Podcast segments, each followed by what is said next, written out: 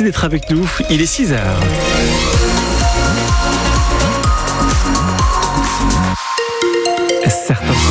Chez eux, d'autres déjà sur les routes. Et on s'adresse à vous également dès maintenant euh, sur les routes de la région. Tout va bien pour le moment, aucun problème sur le trafic, dans le trafic normand. Vous nous appelez bien sûr en cas de souci. La météo, Jean-Baptiste. Il y a quelques pluies qui tombent, notamment en ce moment sur la région canaise, mais le soleil va dominer aujourd'hui. C'est promis un peu de vent. Les températures, euh, bien ça reste froid ce matin, euh, même cet après-midi d'ailleurs. Moins 1 à 5 degrés pour commencer la journée. 2 à 5 au meilleur de ce lundi. Eh bien, c'est en Normandie, à Caen, que Gabriel Attal a clos sa première semaine à Matignon. Oui, nommé mardi dernier, est déjà sur le terrain dans le Pas-de-Calais à la rencontre des sinistrés inondés. Le nouveau Premier ministre a enchaîné les déplacements jusqu'à venir hier, donc peu avant midi, sur le marché de Caen, sur le port.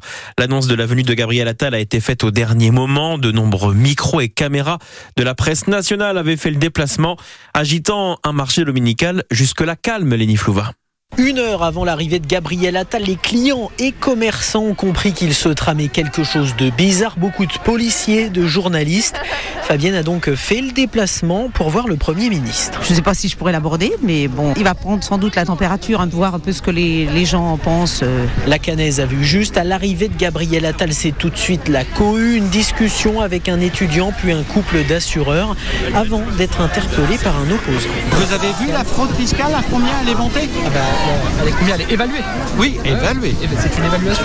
Christian Rolline, animateur La France Insoumise à Hérouville-Saint-Clair. Moi, je trouve pas négatif, hein, euh, malgré que je sois dans l'opposition, ce contact d'aller sur le terrain. Je ne peux même pas commencer à lui faire des reproches parce qu'il arrive, il est au pied du mur. Donc ce qu'on veut, c'est des actes. Être au contact, c'est ce que voulait Gabriel Attal, pouvoir d'achat, polémique à propos de la ministre de l'Éducation nationale. Gérard Depardieu, tout y est passé. Christelle a pu échanger avec lui quelques instants. Je lui ai demandé si de l'énergie, parce qu'il y a beaucoup de travail. Voilà, je le trouvais sympathique. Au moins, il est près du peuple, euh, il bouge beaucoup, euh, c'est bien. Le Premier ministre a ensuite discuté dans un café avec une dizaine de personnes et des élus avant de repartir pour Paris. Et on va reparler de la venue hier à Caen du Premier ministre qui a enchaîné donc les déplacements depuis sa nomination la semaine dernière. Vous allez pouvoir prendre la parole. Comment? Eh bien, on vous dit tout dans trois minutes. Emmanuel Macron, lui, tiendra une conférence de presse demain soir. Oui, un horaire assez inhabituel, 20h15. Ça sera diffusé en direct à la télévision. Au beau milieu donc des JT, dans le but d'attirer le plus grand nombre de pères d'yeux et d'oreilles, le président de la République veut expliciter le cap qu'il entend donner à la suite de son mandat. L'île de la Réunion en alerte maximale en raison du passage du cyclone tropical Bellal. La population est confinée, les secours aussi ont ordre de ne pas sortir en intervention alors que des rafales de vent pouvant atteindre les 250 km heure sont attendues. Des rivières pourraient aussi se retrouver en crue. L'alerte violette cyclonique a été déclenchée à 3 heures du matin, heure de Paris. Jusqu'à nouvel ordre, donc, les quelques 870 000 habitants de la Réunion doivent rester chez eux, coupant eau et électricité. On y reviendra dans le journal de 6h30.